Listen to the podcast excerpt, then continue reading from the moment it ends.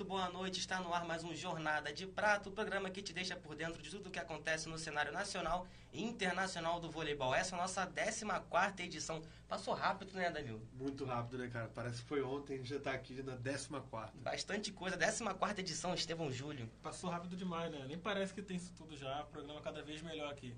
E você que nos acompanha pelo Facebook da Projeto Conteúdo, já pode comentar nossa live, compartilhe, conte para todo mundo que tem um programa único que comenta sobre o nosso voleibol e põe sobre a mesa e discute como a gente faz aqui. E vocês já, pode, já podem ver que tem gente nova aqui na nossa bancada. Esse aqui é o André Rocha, jornalista especialista em voleibol. Fala, André, boa noite. Boa noite para você, Hugo. Boa noite aos amigos ligados aqui na Priori de Conteúdos aí no Jornada de Prata. Especialistas são vocês, né? Aqui só para poder ajudar aí, antes aqui de a gente entrar no ar, só escutando o papo de vocês aí.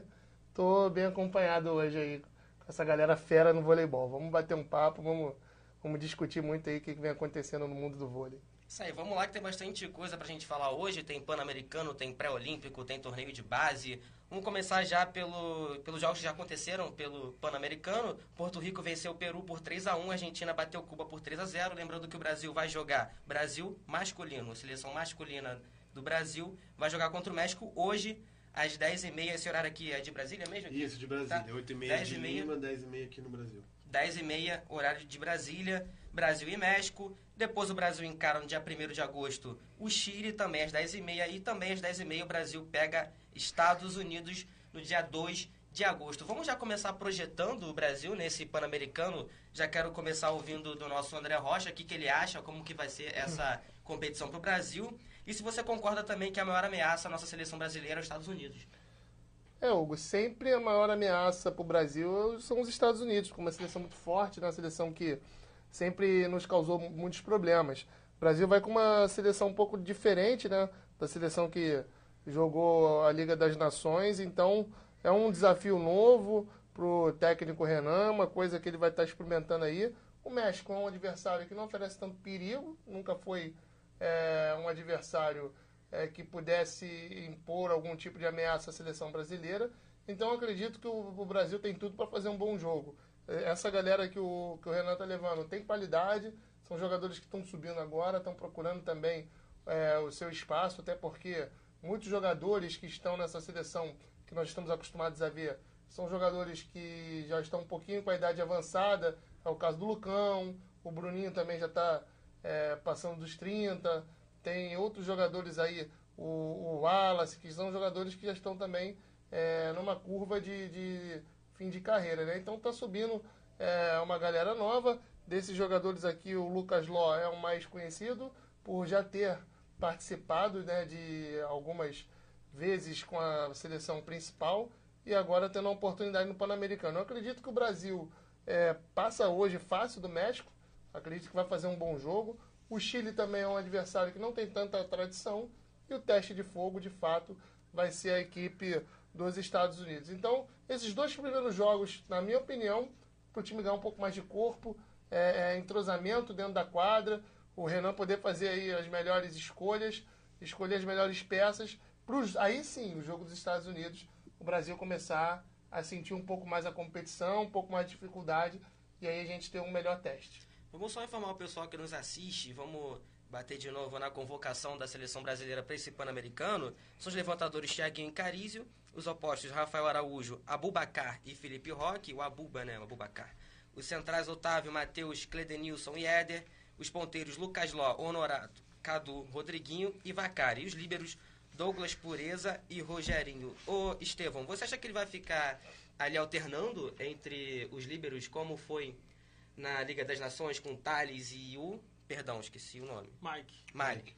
Thales e Mike ficavam alternando ali o tempo todo. Você acha que isso vai acontecer também nessa seleção que é bem diferente no Pan-Americano? É um, é uma, um, um, estilo de jogo que alguns treinadores têm adotado. Né? O Giovanni fazia isso também no, no SESC, na última temporada, né? Um enquanto o time recepcionava e o outro, o outro líbero enquanto o time atacava. Acredito que vai ser usado também com o Francoviak, né? Que é o técnico da seleção nesse Pan-Americano é uma boa estratégia. Acredito que sim, que ele vai usar. É, e a única vez que o Brasil ficou sem levar uma medalha em Pan-Americanos, na modalidade do vôlei, foi em 1995, em Mar del Plata, na Argentina. Argentina, Estados Unidos e Cuba levaram ouro, prata e bronze, respectivamente, vai pintar a medalha de novo, né, Danilo? Acho com certeza, cara. O time do, do Brasil, eu, eu, eu diria até que o adversário mais forte do pro Brasil não tá nem nesse grupo. Acredito que o adversário tá no grupo, grupo A, né? É o grupo da Argentina, que tá com um time mesclado ali, mas tem bons jogadores. E inclusive os jogadores estavam agora na Liga das Nações. Então acredito que o grande adversário do Brasil nem seja os, ah, os Estados Unidos. E sim a Argentina tá no grupo B. Tá jogando agora a Argentina, não tá? Não, acabou de terminar. Acabou de terminar. 3x0 de Cuba, passou o rodo em Cuba. É. Eu achei que seria um jogo mais equilibrado, inclusive. Também achei, né? Cuba normalmente. É, Cuba tem sempre uma geração muito boa, jogadores novos. Tem um jogador que agora é de 2001, né? De 18 anos. Não sou de. Exatamente. Exato, 18 anos, né? É isso. Então, jogadores de 18 anos, inclusive, tem uma seleção sempre muito nova, né? Que os jogadores mais velhos sempre saem e não podem voltar pro país. Mas, assim, eu acho que o grande adversário do Brasil é a Argentina. E tem é jogador do Argentina. Sesc Rio de Janeiro jogando pela Argentina. Tem, tem. O Jean Martinez, que estava, inclusive, na Liga das Nações. Acredito eu que seja até o jogador mais habilidoso que esteja ali. É, apesar que ele seja central, mas é o jogador mais, mais conhecido, eu diria, da, da torcida argentina. E é isso, cara. Acho que a Argentina é o principal foco do Brasil ali. Claro, é, tem que ter jogo a jogo, né? Passar a fase de grupos. Não é, não é assim que já vai passar e enfrentar a Argentina mais pra frente. Mas eu diria que, para título, o Brasil fazendo o papel dele, é a Argentina que pode mais incomodar. A gente vai passar agora para a pauta do Mundial Sub-21, em que o Brasil acabou ficando com o terceiro lugar, vencendo a Rússia por 3 a 0 parciais de 25-21, 27-25 e 25-12, e ficou com a medalha de bronze. O Brasil que marcou 41 pontos de ataque, teve 10 de bloqueio, 4 de saque e teve 22 pontos por erros da Rússia. Os russos marcaram 35 de ataque, 4 de bloqueio, 4 de saque, tiveram 15 pontos cedidos em erros pelos brasileiros. Você acha que ficou de bom tamanho, Danilo, esse terceiro lugar? O Brasil poderia até ter ido mais longe. Não, eu acho que o time tinha, tinha corpo para ir mais longe, né? Mas infelizmente teve a derrota na semi. E é isso, mas eu acho que o Brasil foi bem comparado aqui. Perdeu pro Irã. O, a é, 3 a o 0. Irã que acabou veio a ser campeão logo depois, né? Ganhou da Itália de virada na final. Irã tá com uma base muito forte. Irã e Itália também uma base muito forte. Tô gostando de ver, inclusive, até porque o Irã tá com um time bem velho já na, no time adulto. Mas enfim, é, o Brasil- fazia muito tempo que o Brasil não chegava a medalha, se eu não me engano, né? Tinha um bastante, bastante tempo. 2013. Acho que foi isso. 2013. Mas vale, vale ressaltar que de uns tempos para cá, é, o Irã vem com grandes Vem, seleções, vem. já não é de hoje que o Sim. Irã vem caminhando, vem com uma estrutura Sim. muito forte no voleibol, A gente viu que É. foi a Liga das Nações, Sim, Irã, pelo sim, isso- profissional. o profissional. Então o Irã começa a, a- a mostrar sua força dentro do voleibol. É um time que, como você falou, jovem, mas com muita qualidade. Vai com certeza dar trabalho aí nas próximas competições que for disputar. E o Brasil, a gente está acostumado, como, como no futebol. O, o- o Brasil é, o- no voleibol é uma potência. É, é um- sempre formando grandes jogadores. É, tem uma estrutura em Saquarema espetacular, formidável. Então, é, é um celeiro de, de, de voleibol também o Brasil. Então, a gente está sempre acostumado a ver grandes jogadores surgindo, atletas competindo em alto nível, sempre brigando por, por competições, brigando por, por medalhas. Então, quando o Brasil acaba ficando longe de uma decisão, a gente acaba estranhando. Mas, como vocês falaram, Irã, Itália, Argentina, são seleções que, que chegam muito forte. Cuba, que deu uma caída, mas também tem uma tradição é, é, grande no voleibol, a gente, a gente sempre tem que dar de olho. Então, o, o voleibol é, nos proporciona isso: grandes seleções chegando, grandes seleções é, competindo em alto nível, e isso é bom para o esporte. E a gente pode ver aí sempre é, uma renovação, coisas boas aparecendo, né? E pra terminar, quer falar? Não, não, só ressaltar que o, que o Voz, o Guilherme Voz, Isso, foi eleito o melhor central, né? Um dos melhores centrais O único da competição. né? Exatamente. E eu acredito até, é, é muito por conta que o Brasil acabou ficando em terceiro. Mas se fosse pra, pra final, certamente, certamente o Victor Biriguin estava nessa, nessa seleção. Foi o melhor jogador do Brasil em praticamente todas Ele as foi o maior partidas. pontuador em várias partidas. Eu acho que Pelo quase todas últimas, é o melhor né? pontuador. Sim, quase todas. É um excelente jogador. Eu entrevistei ano passado ele numa partida de Tapetininga contra o Sesc, que ele brilhou muito. E tem um, tem um futuro muito grande aí. Bem maduro as entrevistas, bem, parece bem experiente. E virei fã, virei fã. Acredito que mais pra frente ele tá aí na seleção adulta. E pelo menos um jogador no Mundial Sub-21, né? Na Liga das Nações a gente não teve nenhum Isso, jogador no- isso. No, time dos sonhos. Isso, na verdade. seleção do, da Liga das Nações. Verdade. Seleção Foi masculina. bem mesclado, eu diria até. Eles, eles botaram para várias seleções. Inclusive, eu acho que ficou em quarto. A Rússia também teve jogador entre os melhores, eleitos os melhores ali pela, pela Five. Mais justo, né? Porque às vezes eles ficam É, só claro. nos, nos times que chegam à final, né? Até porque é uma campanha Todos interessante, ficar em quarto lugar no torneio, Mundial né? nesse nível. É interessante, sim. E a gente vai agora falar sobre o nosso pré-olímpico, campeonato mais importante, né, praticamente, desse ano, porque nos dá a vaga para Olimpíadas do ano que vem. Brasil que vai enfrentar Porto Rico no dia 9 de agosto, no dia 10, dia seguinte, tem Egito, esses dois jogos às 11 horas, e no dia 11 de agosto o Brasil encara a Bulgária. André, a gente vem falando aqui sobre o pré-olímpico durante os programas anteriores, a gente quer saber agora a sua opinião. A gente entrou num consenso aqui que a Bulgária seria o maior desafio do Brasil. Você também concorda? O que você acha que pode ser do Brasil nesse torneio pré-olímpico? Concordo, a Bulgária também é uma seleção que tem bastante qualidade e a gente é aquilo, tem que estar sempre com pensamento de chegar longe, porque a gente tem seleção para isso, temos time para isso e o, e o Brasil vai, vai ter o seu maior desafio, a seleção búlgara. Porto Rico também monta boas seleções, não é, é, não é uma seleção é, fraca.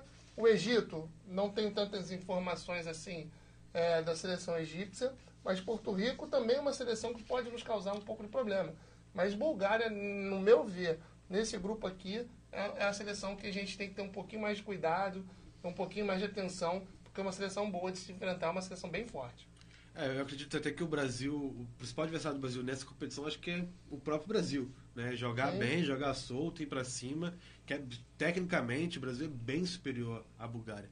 Falar em Porto Rico, acredito, acredito eu que esse time que está no pano do Porto Rico seja o time que vá pro pré-olímpico logo em seguida. Porque é essa seleção principal do Porto Rico que está agora que venceu o Peru, inclusive, hoje por 3 a 1 É uma seleção que tem muito potencial de ataque. Tem esse Torres aí, que é um oposto já experiente. Tava jogando na Itália, oposto muito bom, virou 31, fez 31 pontos agora na partida que acabou de terminar agora à tarde. Então, assim, é para ter cuidado sim. O Egito também tem um oposto muito forte. Inclusive tá vindo um, Egito, um egípcio pro, pro Brasil, não tem vindo um egípcio agora pro Brasil?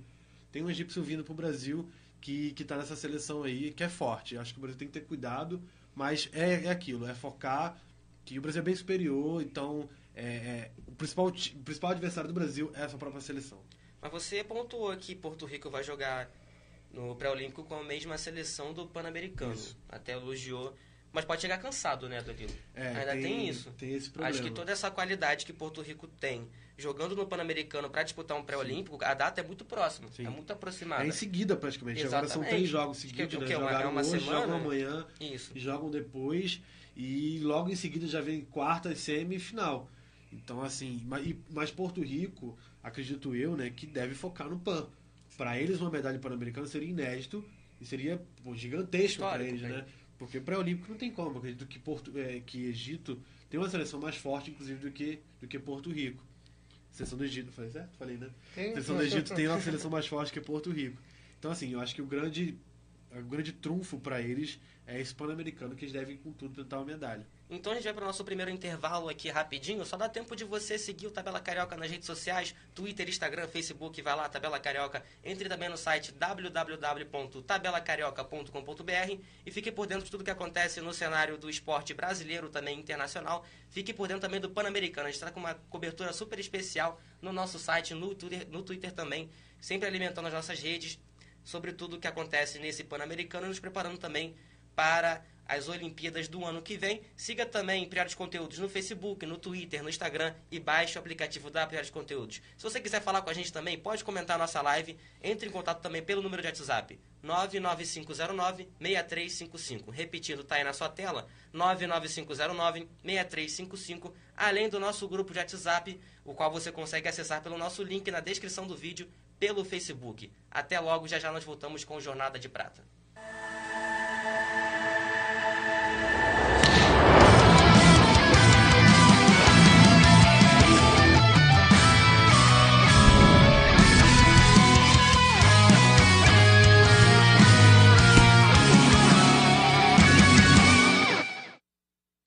A Priores Conteúdos tem como missão levar até a sua casa conteúdos dos mais diversos nichos dentro de um app leve, simples e fácil de mexer. Vá até a loja de aplicativos, Google Play ou Apple Store.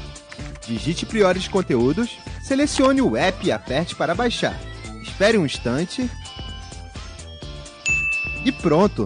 Ao abrir o aplicativo, uma lista de programas variados está disponível na palma da sua mão.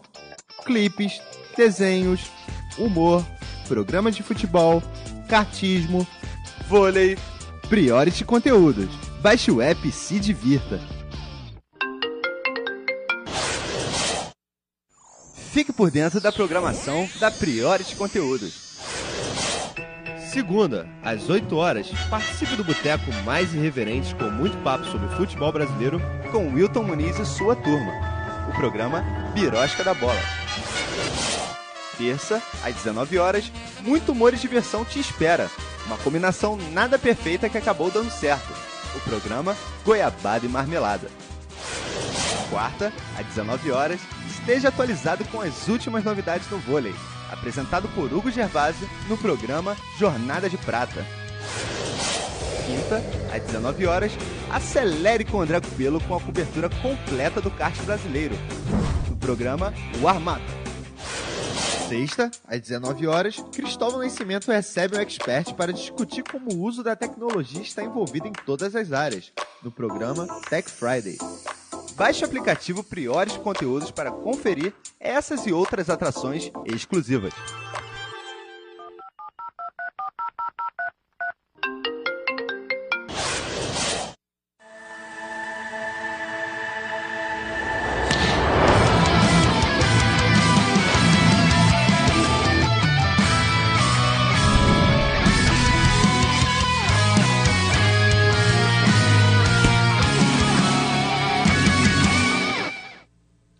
Estamos de volta com o nosso Jornada de Prata. Nós temos uma surpresa para você que nos acompanha.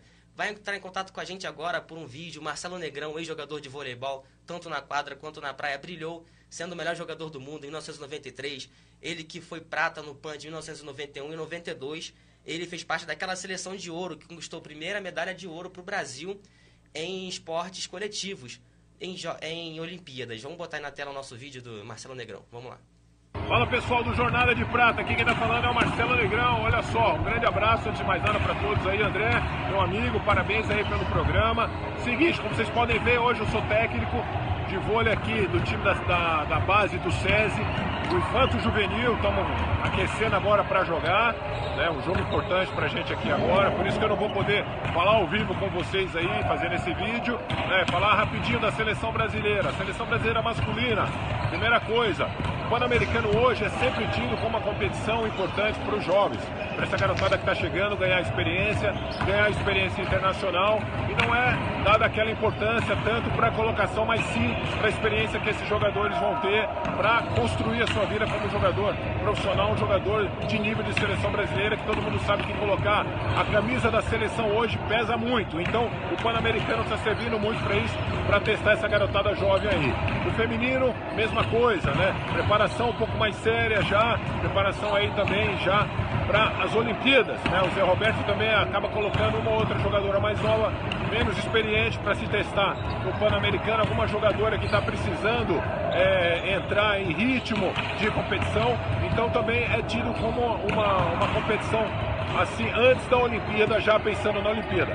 Valeu galera, parabéns aí, outra hora a gente conversa com mais calma, valeu!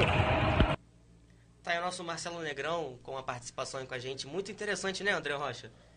É, o Marcelo é um amigo, queria dar um, mandar um abraço para ele. Marcelo, é, parabéns aí pela sua nova empreitada. É um cara maravilhoso que eu tive a oportunidade de, de conhecer, trabalhar junto com ele. Então, Marcelo, parabéns. E é aquele que falou, o Pan-Americano é a oportunidade agora da galera mostrar o seu trabalho, mostrar o seu valor. E aquilo a gente falou no primeiro bloco, né? O Marcelo Francoviac vai estar trabalhando, o Renan vai estar observando esses jogadores aí, que amanhã ou depois estarão com certeza né, na seleção é, principal. E no feminino, um pré-olímpico, né? Jogos muito duros, jogos difíceis, porque a gente sabe que é, a vaga na Olimpíada é o sonho de todas as seleções.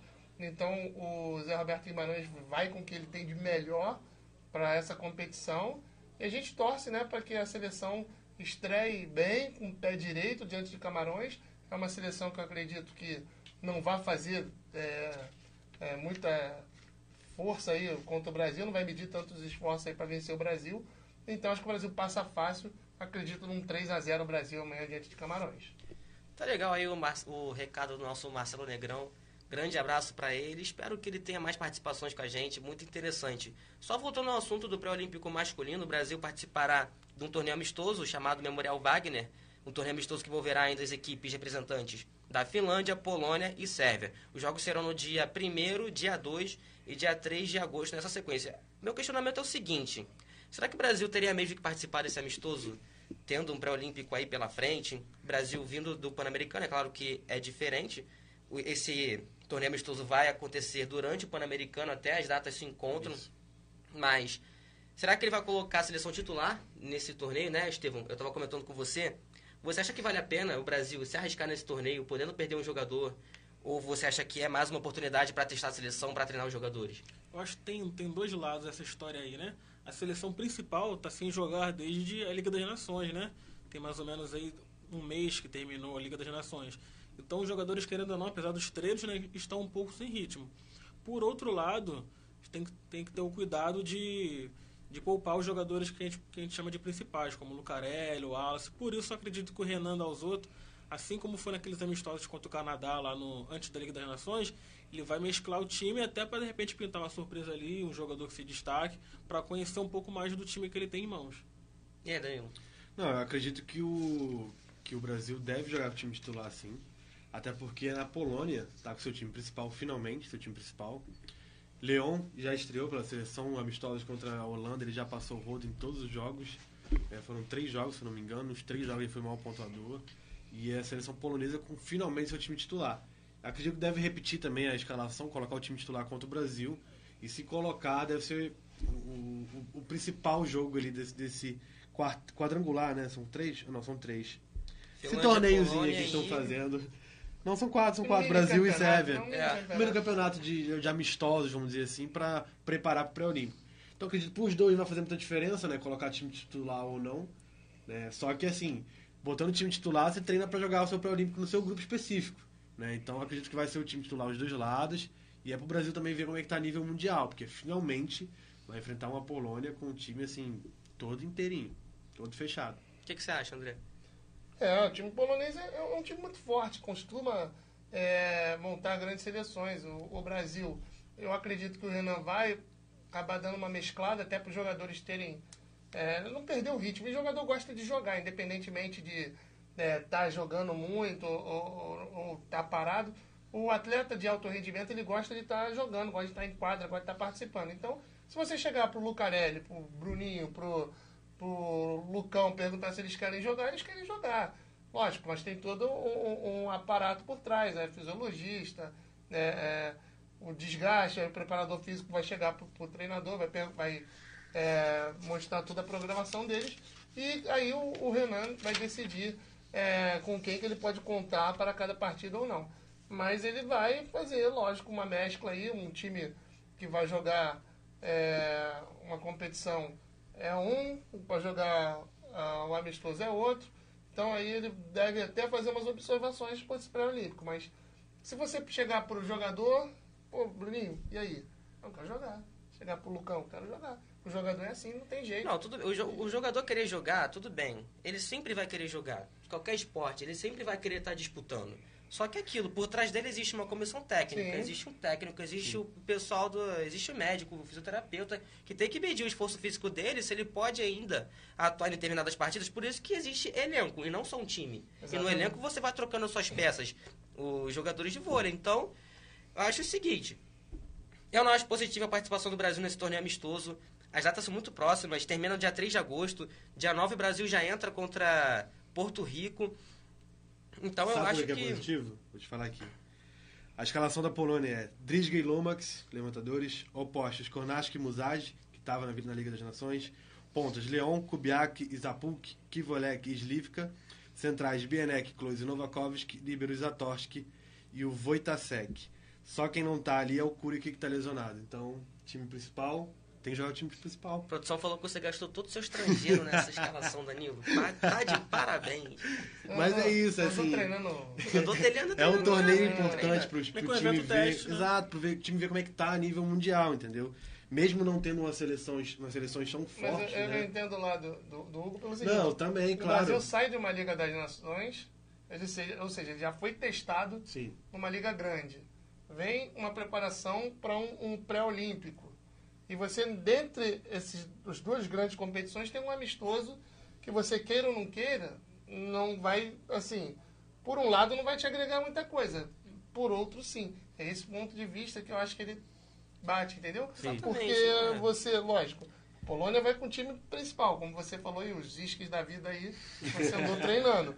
Mas é, é, dentro desse contexto todo, você joga duas competições grandes e um, um mini campeonato amistoso. Então, é aquilo, para você que está em casa, é o seguinte: quando acaba a, a, a Superliga, os campeonatos, você não tem muito tempo para descansar. Você já tem convocação para seleção, aí vem Liga Mundial, Liga das Nações, agora essa competição nova que chegou. Aliás, André, desculpa te interromper. Na, na seleção feminina, esse pouco espaço de descanso até causou muita, muita debandada, né? Sim, sim. Isso foi um grande fator. Exatamente. Então você tem uma série de, de, de- campeonatos que às vezes acabam atrapalhando o, o, o jogador ou a jogadora, né? O, o preparo físico, é muita viagem, é fuso, então isso tudo acaba atrapalhando.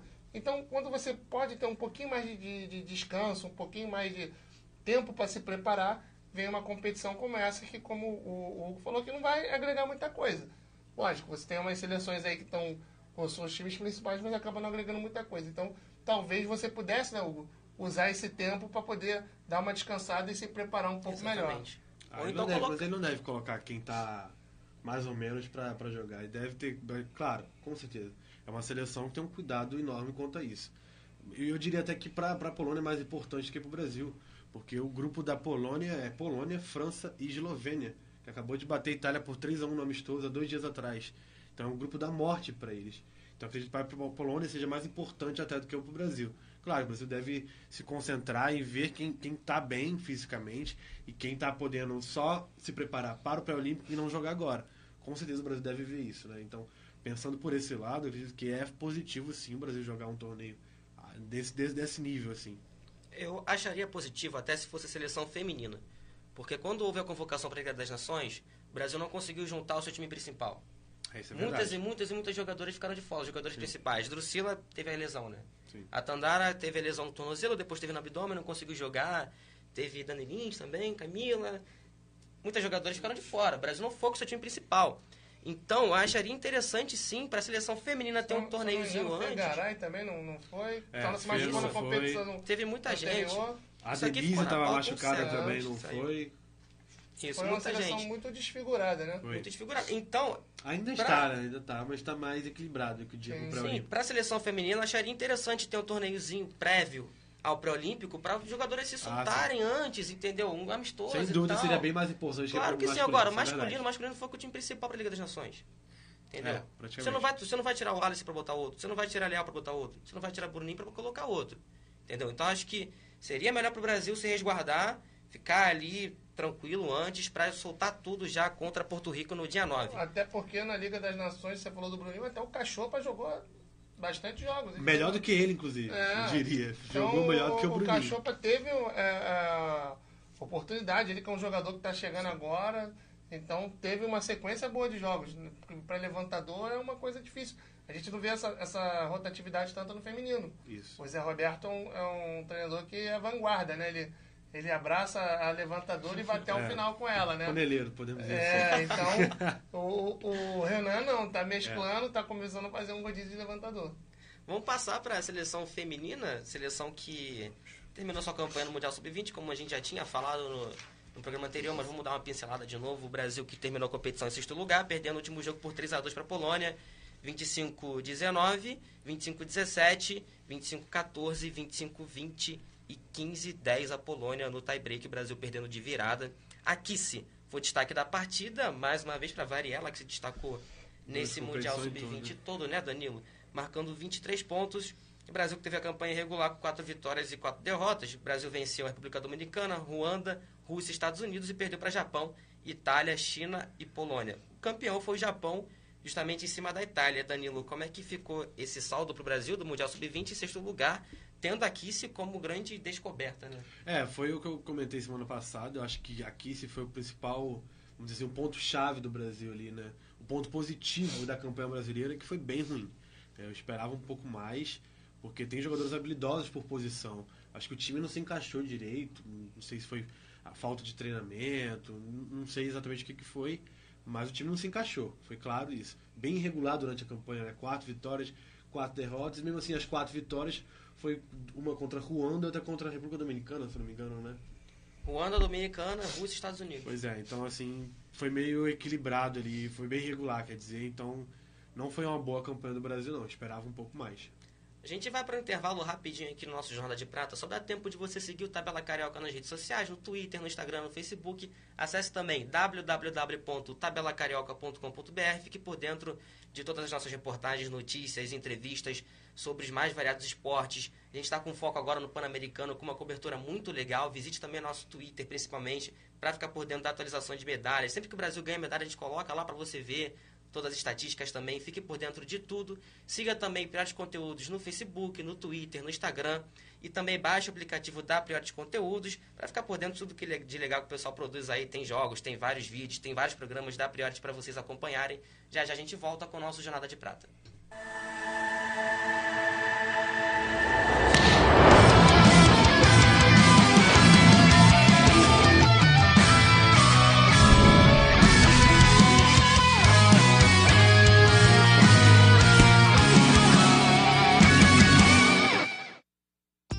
A Priores Conteúdos tem como missão levar até a sua casa conteúdos dos mais diversos nichos dentro de um app leve, simples e fácil de mexer.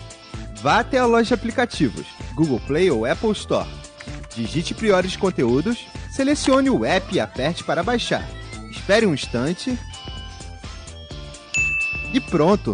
Ao abrir o aplicativo, uma lista de programas variados está disponível na palma da sua mão. Clipes, desenhos, humor, programas de futebol, cartismo, vôlei, Priority Conteúdos. Baixe o app e se divirta.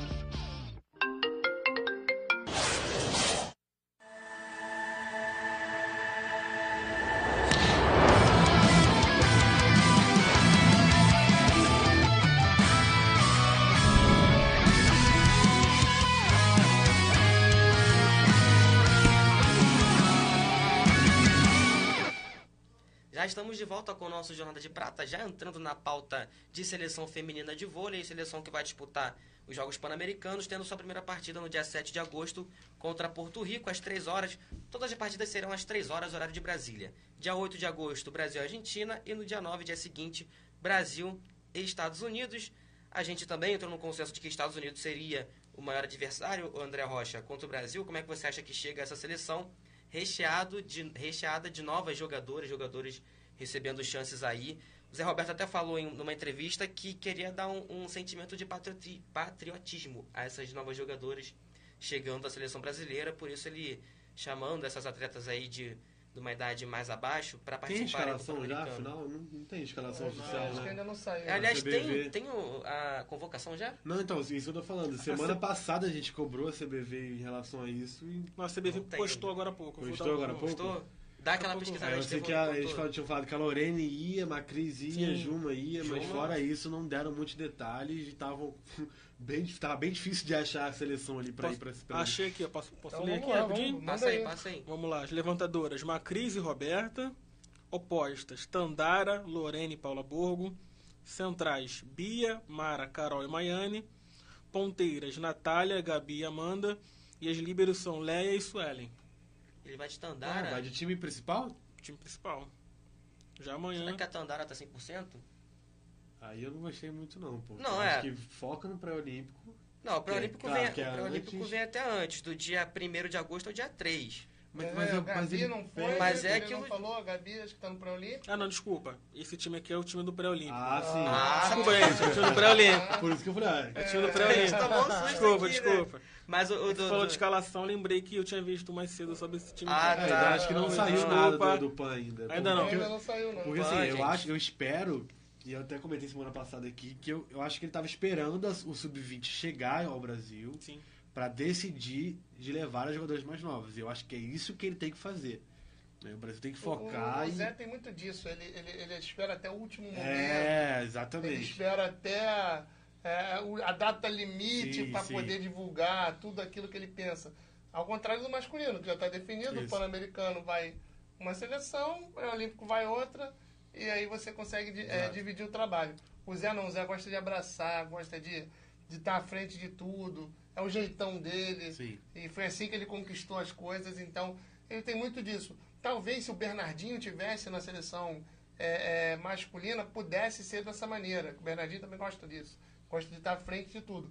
Mas o, o, o Renan, nesse caso, acabou dividindo um pouco as tarefas e deu a oportunidade para o Franco Viag mandar uma seleção de jovens para jogar o Pan-Americano e ele focou no pré-olímpico com a seleção principal. E aí eu acho que acaba otimizando o trabalho tanto do, do, do, do Franco Viag quanto do Renan.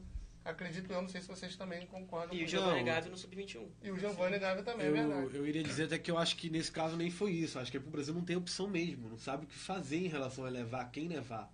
Eu acho que não é jogo levar o seu time principal, porque tem que se resguardar. Muitas seleções, muitas, muitos jogadores estão tendo lesões, né? Acho que depois do pré-olímpico, assegurando a vaga, é focar na Copa do Mundo mesmo. Acho que tem, tem sul-americano antes, não, né? Acho que não. Acho que é Copa do Mundo depois, né? É focar em Copa do acho que- Mundo e, e esquecer de levar o time principal pro PAN. Acho que não. O PAN é momento de você levar jogadores jovens e, e, e focar em, em uma nova geração, de ter um- um- uma competição diferente, um- que é um, mini, uma mini Olimpíada, vamos dizer assim, né? De ter essa vivência para os jogadores mais novos. É isso que eu quero que o Zé Roberto faça e é o que a gente espera que ele faça, né? Que, que leva realmente um, um time mais novo. Eu não quero um time mais experiente lá. Eu, inclusive, eu não gostei quando ele falou que ia levar a Macris. Não acho legal isso. Tudo bem que a Macris estava chegando agora em seleção e tal. Mas jogadora que já tem uma rodagem enorme de Superliga, há muito tempo sendo a melhor jogadora da Superliga, inclusive. E não acho que não tem que fazer isso. Tem que jogar- jogar- levar jogadoras mais novas. A Copa do Mundo, Danilo, vai do dia 14 ao 29 de setembro. né? E o Brasil vai ter no Pan-Americano Porto Rico, Argentina e Estados Unidos. Como eu estava conversando aqui com o André Rocha antes da gente quase desesperar com a suposta convocação Pan-Americano, que na verdade é do pré-olímpico. O que, que você acha desses adversários que o Brasil tem? Vem medalha fácil? Vem- Vem difícil ou não vem? O que, que você acha? Medalha fácil não tem não. Medalha fácil não tem não. Vai ser suado, vai ser, vai ser difícil. Aqui, é, a Argentina, é, a rivalidade é, é em qualquer esporte. Pode ser totó, é, Verdade. Handball como foi é, ontem. Handball, é, tudo, do é, handball hipismo, ontem. qualquer tipo de esporte. É, é, A Argentina é, é- é um adversário complicado. Estados Unidos tem tradição no vôlei. Porto Rico, de vez em quando, apronta também. É uma seleção que a gente não tem é, é, como prever, né? Uma seleção que de vez em quando vai lá e faz, faz uma graça. Então, moleza a gente não vai ter. Vai ter que jogar, vai ter que jogar muito. Se quiser arrumar alguma coisa nessa competição. E a gente acredita aí que o trabalho está sendo bem feito e, e o Brasil vai chegar longe na competição. Mas será que Estados Unidos vai com um time principal também? Não, vai com um time mais, vai, né? mais alternativo ali. É um time mais alternativo. Já tá treinando, inclusive tem um time alternativo dos Estados Unidos treinando tem um bom tempo. Inclusive a gente até comentou semana passada que a, a Hannah, a Hannah Trap, Trap, acho que é Hannah Tap, Hannah né? Tap. Que é a nova central do Flamengo, Flamengo. né? Tá treinando com esse time há um bom tempo. Então acho que o time deve vir, o time que vier vai vir bem entrosado. Então, a gente vai passar para o pré-olímpico agora, agora sim. Agora sim. convocação. O Brasil que vai estrear no dia 1 de agosto, aí ressaltando antes do Amanhã no caso, né? Pan-Americano, que é amanhã, mais conhecido como Mas amanhã. vulgo hoje é dia amanhã, 31. vulgo amanhã. É, vulgo amanhã, né? Dia 1 vulgo amanhã, às 2h15, horário de Brasília. Óbvio, é em Uberlândia. Brasil e Camarões. Depois no dia seguinte, depois de amanhã, dia 2 de agosto. Brasil e Azerbaijão também às 2h15. E no dia 3 de agosto, Brasil e República Dominicana, às 10 horas da manhã. A transmissão já, já tá. É tudo da certinho, Globo, né? da Globo. Da Globo, Globo e Sport TV, os dois Mas são todos os jogos? Todos, todos. Quinta, sexta e sábado, todos os jogos da Globo no feminino transmitidos. Então não tem desculpa pra gente não assistir. E Estevão, Tandara deu uma declaração, né? Sobre entrosamento, sobre. Sim, Macris, que- né? Ela, ela disse que ainda não está no ideal, né? Do que, do que a gente espera de Tandara, né? Tandara está um tempo parada por conta de lesão.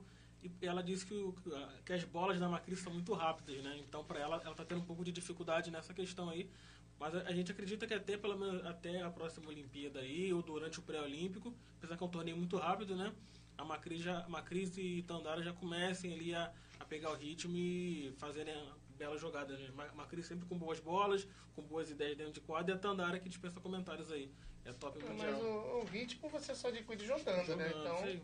ao longo da competição, a Tandara é um grande jogador, acredito que vai, vai voltando à velha forma e, e encaixando seu estilo de jogo junto com, com a Macris. Por isso que eu repito que era bom um torneiozinho antes do pré-olímpico, né? Aí sim, se fosse pra feminina. Mas, ô Estevão, insistindo nessa notícia da Tandara, você acha que a imprensa tratou com um pouco de sensacionalismo que ela falou? Sobre falta de É, entrosamento? quem olha Acho que assim, teve um parece pouquinho uma disso, né? Uma manchete assim, Tandara diz que falta de entrosamento. Pô, só sinceridade, né? Porque é verdade. Sim, sim. É óbvio, né? De repente foi Pouco até uma jogou. pergunta de um, de, um, de um torcedor ali na live que ela fez, né? Que ela falou disso lá. Ela falou da Sheila também, voltando, voltando à seleção. Ela falou de vários assuntos, inclusive esse que a gente está discutindo aqui. Mas foi mais ques- questão de comentário mesmo, né? Mas quem lê a, a, a manchete parece que, que é uma crítica, né? Se não clicar e ler a notícia por completo, É. você é Foi enganado. numa live né? que ela falou, né? Numa live, isso aí. E aí, André, o que, que você achou da Tandara, Macris e a missão do Brasil no É, pré-olímpico, o né? O Estevão falou tudo. Se você não, não, não, não, não for a fundo naquilo, você acaba sendo enganado é, é, por determinada frase mal colocada, um- uma vírgula fora do lugar. Hoje em dia a gente tem a facilidade desse negocinho aqui, então tudo chega muito rápido, chega. E se você não tiver um mínimo de senso, noção, você acaba se embananando. E agora, Pré-Olímpico, primeira fase do Brasil, teoricamente, um grupo fácil. Camarões, Azerbaijão República Dominicana, teoricamente, um grupo que não vai dar tanto trabalho nessa primeira fase. Então é um jogo. Esse aqui é um mini campeonato que você queria. Que aqui é onde elas vão arrumar entrosamento, aqui é onde elas vão conseguir encaixar o jogo. Olha, não sei não, hein? A República Dominicana ganhou do Brasil na, Não, mas na Liga das Nações. Ganhou, mas é aquilo. É, é, é, é, é um jogo, pode ser um jogo um pouquinho mais complicado esse. Sim. Mas é, é, Camarões e Azerbaijão não vai apresentar a- a- ao Brasil tanta dificuldade.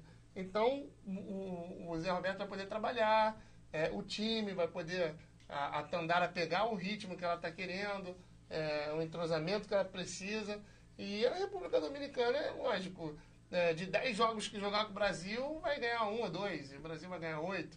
Então acho que nesse primeiro momento o Brasil passa nesse- nessa fase com tranquilidade e aí começa assim a, a- a pegar um pouquinho mais de dificuldade mais à frente. Mas eu estou confiante que o Brasil aqui consiga três vitórias. Aquela República Dominicana que jogou contra o Brasil na Liga das Nações, era o principal? Era. Deu um Basicamente pouco de era. trabalho. Deu. Deu, Deu um trabalho. certo trabalho. Mas basicamente esse, esse mesma equipe tava, inclusive, eles estão aqui no Brasil há um tempinho já, né? Tava em estavam em Bauru, é, fazendo amistosos contra o César Bauru, ganharam algumas partidas. Aqui eles fazem amistosos com 4 sets, 3 sets. É a comissão técnica que decide, né? Eles ganharam alguns sets, perderam outros. Mas a seleção tá bem completinha, com Betânia de la Cruz, a Braille Martinez, a Brenda Castilho voltando também, depois que ela foi mamãe, né? Se eu não me engano, voltando. Time completinho, bem formadinho. E o técnico a gente conhece também, o brasileiro, o Kivieck, né? Deve dar trabalho pro Brasil, mas o Brasil é superior. Se o Brasil jogar seu jogo certinho, Onde é que é o nome do técnico? é. Kivieck. É, tá bem ele. Se Ele tá há encaixar de. muitos anos, né? Ele Tá, tá, tem um tempinho já, tem um tempinho. quase que tá 10 anos, né? Bastante tempo. Bastante tempo, por aí. Tempo. Como o Zé Roberto também já está É, na bastante seleção tempo. brasileira aí há anos, né? Então vai ser um bom duelo. Bom duelo, eles se conhecem, os dois se conhecem se bastante. é. Essa base da seleção dominicana vem se contando tem um tempinho já. Né? Se bem que tá com jogadores mais novos, que chegaram longe no, no sub, Mundial Sub-20, enfim. Mas é uma equipe que tem que ter cuidado. Muita potência de ataque, bloqueio e saque que a gente já conhece. Mas para encaixar um, É um bom jogo muito jogo de físico, saque. né, Danilo? Exatamente. Eles têm um jogo muito físico. Sempre que subir no bloqueio, As caribenhas são força, assim, com né? altura. É jogo Exatamente. muito forte, né? E gente tem um- Tanto no masculino como no A gente feminino. tem um certo problema que a gente viu na Liga das Nações. Um time muito irregular da seleção brasileira. Pelo menos no modo de ver. Esse Jogava é o meu muito bem uma partida, na outra, por exemplo, da, da República Dominicana foi mal já, né? E quando a República Dominicana ganhou do Brasil, foi ao contrário do que normalmente acontece. Normalmente a República Dominicana tem uma seleção muito boa, mas não encaixa, é muito irregular, erros bobos, e a gente viu isso do outro lado. O dominicano jogando pra cima, E não errando, tentando jogar e o. Brasil errando o tempo todo. Entendeu? Então foi assim que a República Dominicana ganhou do Brasil. Foi ao contrário do que normalmente acontece. Então é isso aí. A gente vai para mais um rápido intervalo aqui no nosso Jornal de Prata. Já já nós voltamos. É o tempo de você lá nas redes sociais do Tabela Carioca, no Twitter, no Facebook, no Instagram. Vai lá, siga a gente, curta a gente, fica por dentro de tudo que a gente produz. Acesse também www.tabelacarioca.com.br e veja nossas reportagens, nossas entrevistas. Principalmente agora que a gente está focado no Pan-Americano de Lima. Tem material muito legal lá para você. Também curta a Priority Conteúdos no Facebook, siga no Twitter, no Instagram e baixe o aplicativo da Priority. Fique por dentro também de tudo de legal que eles produzem. Vários vídeos legais, vários programas super bacanas e jogos para vocês. Já já nós voltamos com o nosso Jornada de Prata.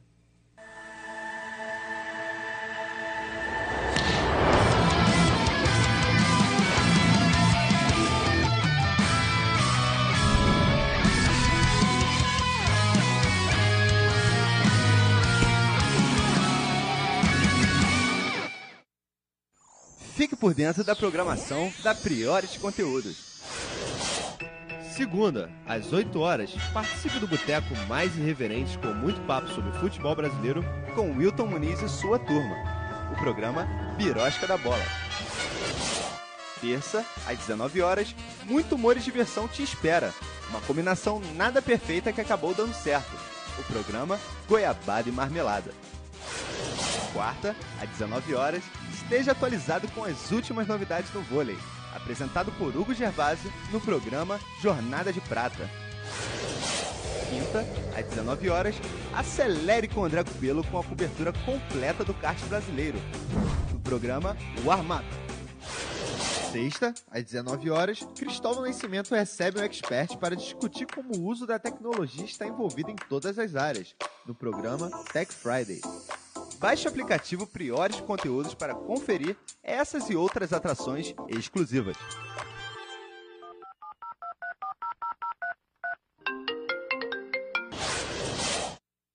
A Priores Conteúdos tem como missão levar até a sua casa conteúdos dos mais diversos nichos dentro de um app leve, simples e fácil de mexer. Vá até a loja de aplicativos, Google Play ou Apple Store.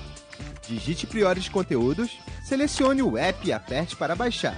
Espere um instante. E pronto!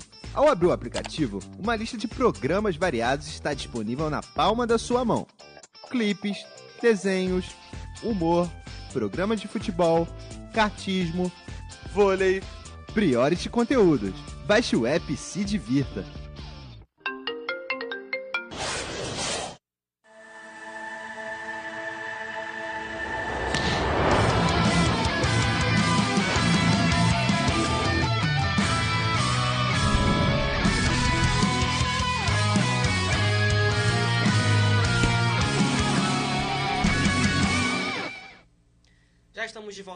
Nosso Jornada de Prata. Vamos passar agora para o assunto de mercado, as transferências no nosso voleibol brasileiro. E hoje a gente tem um destaque internacional também. Vamos começar pelo Itapetininga, que anunciou o ponteiro Thiago Marques, de 22 anos, que estava no JF Vôlei. Vocês têm conhecimento de Thiago Marques? Sabe, Danilo? Não. Confesso que eu não. O Thiago Marques, eu confesso que também ainda não, não tive a oportunidade de- Então, de vê-lo jogar. boa sorte aí para ele na sua caminhada no Itapetininga. América Mineiro anunciou o levantador Thiago Windmoller. Tava tá no, chegando, tava no, Botafogo. no fogão. Tava no fogão. Fez uma boa temporada no Fez, Botafogo. fez. Ele era mais ou menos, ele, é mais- ele era mais reserva, vamos dizer assim. É, mas, mas sempre que entrava, sempre que entrava, entrava muito bem. fazia parte da. Eu estava em uma delas, inclusive entrevistei no final. Tava meio tímido na entrevista.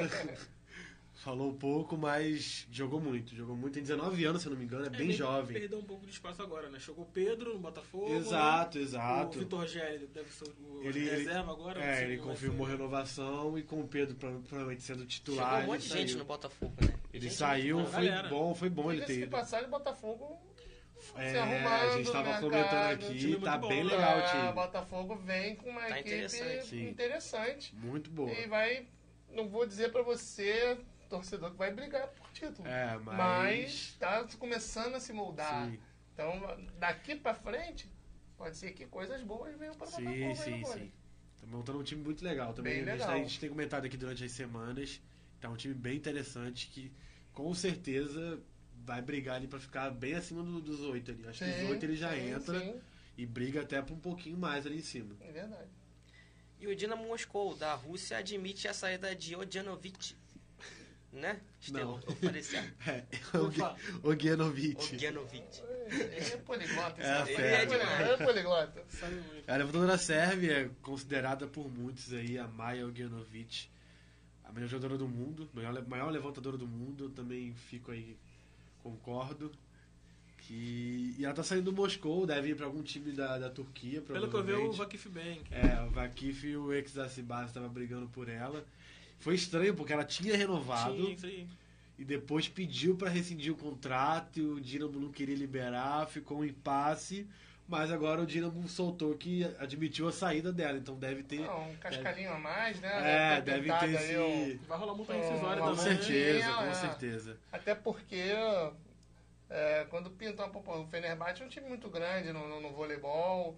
É, você pega, ou às vezes um clube italiano, a gente nunca sabe pra onde ela vai. Então, às vezes Deve estar com dinheiro maior em cima, Leva um com dinheiro certeza. maior, com certeza, e aí o Dinamo resolveu abrir mão. Deve É, ser, os valores os devem ser times- muito bons, deve ser alto. Os times russos estão em crise, né?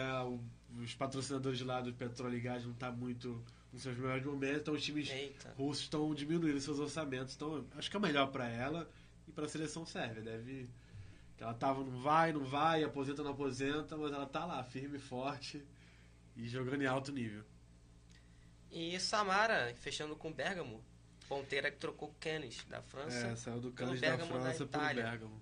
Jogador aí, boa sorte pra ela. Interessante, É né? uma Vai liga uma maior, liga né? muito mais Exatamente. forte. Uma Tá, liga liga forte, italiana. é, a liga italiana, tanto no masculino quanto no feminino, Muito é, forte. são ligas fortes, né? Então, a Samara tá indo pra, um, pra uma Pro liga centro que do vai, voleibol, é, né? pro centro do voleibol, vai jogar em alto nível.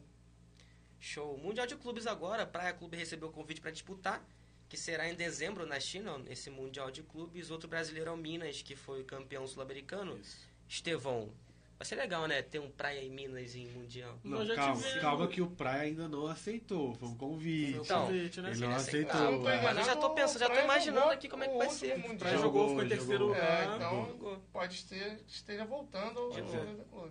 Provavelmente acho que deve aceitar. É, um eu também acho que deve torneio, aceitar. torneio bem legal, com times fortes da Itália também. A gente vai ter o Novara, é, que foi campeão europeu.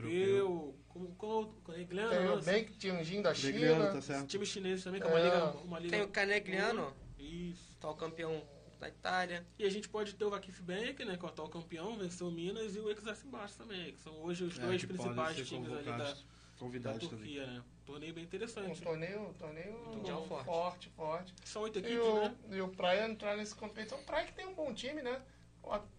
Ganhou a última Superliga? Não, Não, o Minas o. É, foi uma, foi uma final mineira, né? Isso, Então o Praia acabou é, fazendo uma bela Superliga, já vinha é, é, é, com bons times, já não é de hoje. Então é uma oportunidade que o Praia tem aí de continuar mostrando a sua força e se eu sou dirigente, eu tinha aceitado esse convite. Enfrentar os melhores do mundo, né, cara? É. Enfrentar os melhores do mundo. Então, É. Vai é. testar o time e tal, né?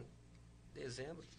E a gente tem aí uma situação desconfortável no voleibol argentino, crise com a federação. É, o que está acontecendo por lá, complicado. Danilo?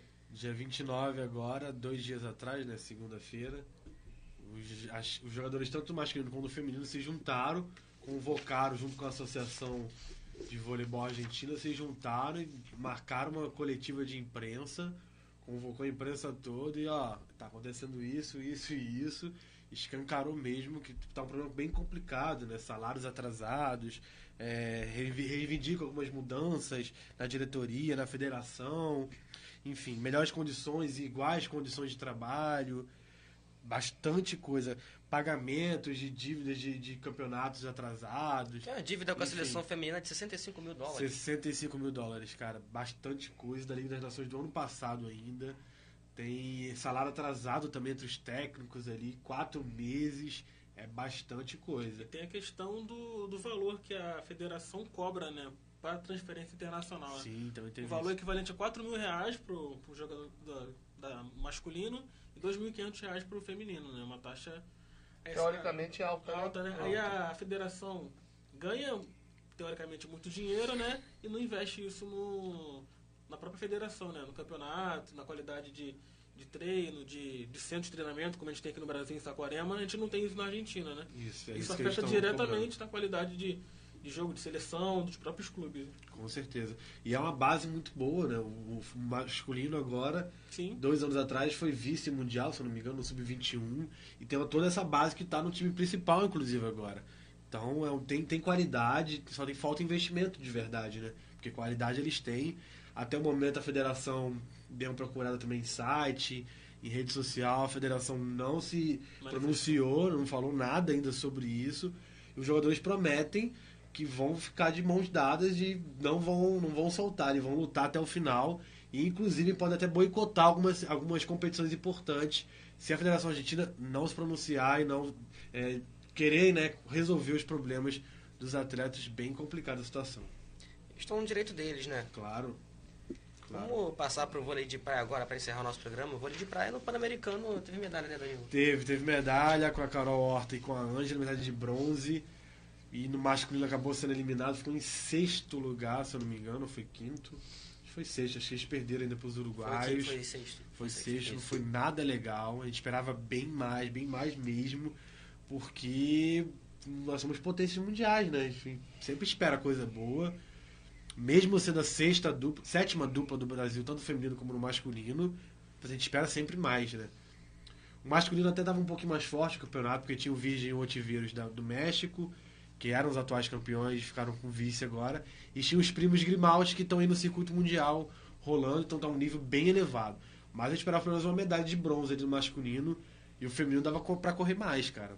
Dava pra correr mais atrás. Foi bem mal, foi bem mal, eu diria.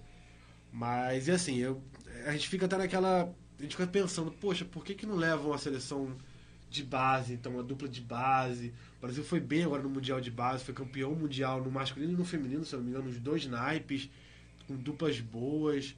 Por que, que não leva esse pessoal, né, pra lutar lá por medalha pra gente, pra vivenciar uma competição importante? Acho que era mais válido nesse caso do que levar uma dupla que não tá muito bem formada, muito bem estruturada que foi recentemente formado, inclusive a Carol e a Ângela não tem muito tempo que estão formadas.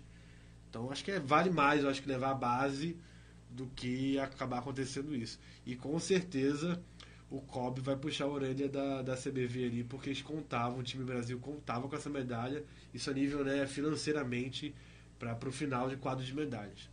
Quer dar seu pitaco sobre vôlei de praia, André? Não, falou tudo aí. É, Tudo. é, o, a seleção, o Brasil é potência no vôlei, tanto no, no masculino quanto no feminino, quanto na quadra quanto na praia. Então, se você vai para uma competição onde você é considerado um dos favoritos, você acaba decepcionando no modo geral, né?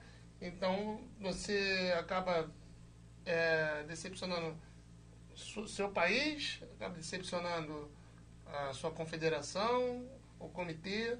Então acho que pode ser um pouco mais repensado essa situação e quem sabe é, no próximo Pan-Americano, nas competições que venham a ser disputadas, o Brasil não, não venha com seleções um pouco melhores, né? Tomara, né? O Brasil tá em qual posição no, no quadro? Tá em terceiro, Tá né? em terceiro. Estados Unidos, México. México está, é. Só que o Brasil tem menos ouro do que o México, né? É, são duas ou três medalhas a menos, se eu não me engano, que o Isso. México. O México, o Brasil hoje, quando ganhou prata, o México foi ouro na ginástica. Então tá essa briga O aí. Brasil tá tendo muito bronze. Tá. É. Só que eu acho que o México vai dar uma caída. Vai dar uma caída porque agora vai começar os carros-chefes do Brasil. Judô, atletismo, né, natação, o próprio vôlei o Brasil deve medalhar. Então o México deve começar a dar uma caída aí. Tô estranhando o Canadá, que não tá muito lá em cima. É, o Canadá Sim. começou muito mal, pai. Muito Estranho, mal. muito Quatro estranho. medalhas de ouro tinha Quando só. a gente falou do ranking lá Aqui, no ó. Tabela Carioca na segunda-feira, eu estranhei o Canadá em oitavo lugar, né? Tava bem Os mal. Estados Unidos tem 32 de ouro, 23 de prata, 21 de bronze, tem 76 Nossa. no total. O México tem 14 de ouro, 10 de prata e 25 de bronze, tem 49 no total. E o Brasil vem na terceira posição com 12 de ouro, 10 de prata, 18 de bronze e 40 medalhas no total. Então o Brasil até. É. Tá bem, Tá tá, bem. bem, porque o, Canadá o calendário agora tá bem parado. Aham. Hoje tivemos pouquíssimas disputas de medalhas, por exemplo.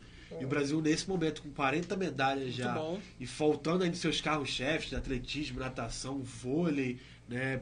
Então, assim, tá Judô, bem, né? judô, então tá bem pra caramba. É, o Hugo falou da questão da- das medalhas de bronze, que historicamente, pelo que eu tenho visto, o Brasil fica muito assim mesmo, é, com mais medalhas de bronze do Sim, que normalmente tem bastante. essa relação ouro, prata e bronze. Uhum. E, bronze eu sei que o nosso programa é, é um programa de vôlei, É, mas- a gente tem, por exemplo, o, o Arthur Zanetti, que era considerado uma medalha de ouro Certa, né? certa, Era dada e como acabou- certa ali. acabou ganhando uma prata. Então, Exato. é menos uma medalha que a gente deixa de ganhar, né? É, Então, teve isso também. então- A Vancini também na- no mountain bike, que Exatamente. ele acabou Furando tendo o um pneu, pneu, furado, era ouro certo ali Furou o também. Tem isso, tem isso também. Mas, mas no feminino do mountain bike a gente teve a nossa primeira medalha da história. também, Teve, teve um partida. bronze, Jaqueline Mourão, cara, sou Aos muito 43 fã, anos. muito fã, que é uma atleta que ela, a- as entrevistas dela são sempre emocionantes, ela falando que tava de verdade ali, que quer É. fazer, que já tá fazendo história. Seis Olimpíadas, a, a mulher disputou já, é muita coisa, gente. Verdade. Pra- a neve, verão, inverno, ela tá em tudo, em qualquer esporte ela tá entrando, bem bacana. Exatamente. E para saber mais sobre os Jogos Pan-Americanos de Lima 2019, você acessa www.tabelacarioca.com.br, fica por dentro de tudo que acontece lá, principalmente sobre o que o Brasil vem fazendo durante essas competições. Não se esqueça de curtir também a Tabela Carioca no Facebook, siga no Twitter, no Instagram, Priority Conteúdos no Facebook também, no Twitter e no Instagram, e baixe o aplicativo da Priority para ficar por dentro de tudo de bacana que o pessoal produz lá. Esse foi o nosso Jornada de Prata de hoje. Danilo, boa noite pra galera. Valeu, galera, boa noite, até o próximo programa e agradecer aqui ao André também pela presença. Estevão, Galera, boa noite, até semana que vem. grande André. Muito obrigado por me receberem aí, pessoal. Um prazer estar com vocês. Até a próxima aí, só fera aqui nessa mesa. Prazer Um foi nosso, André. Boa noite, galera. Até a próxima quarta-feira que vem, às 7.